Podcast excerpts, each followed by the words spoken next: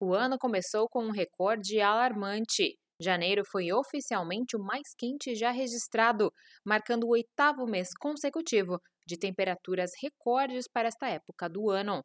A tendência observada ao longo de grande parte de 2023 continua a desafiar as expectativas climáticas globais.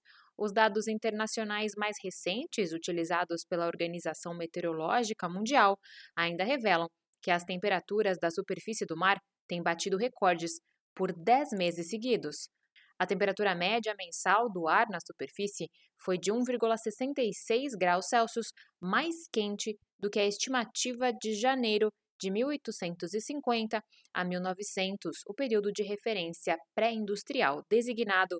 Isso não significa que o mundo tenha ultrapassado a meta de nível mais baixo de 1,5 graus Celsius acima da era pré-industrial mencionada no Acordo de Paris sobre Mudança Climática.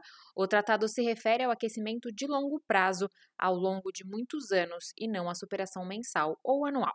O último mês foi de 0,7 graus Celsius acima da média de 91 a 2020 para janeiro e 0,12 graus Celsius acima da temperatura do janeiro mais quente anterior em 2020. A precipitação global foi quase recorde em janeiro, seguindo os passos de um dezembro úmido recorde.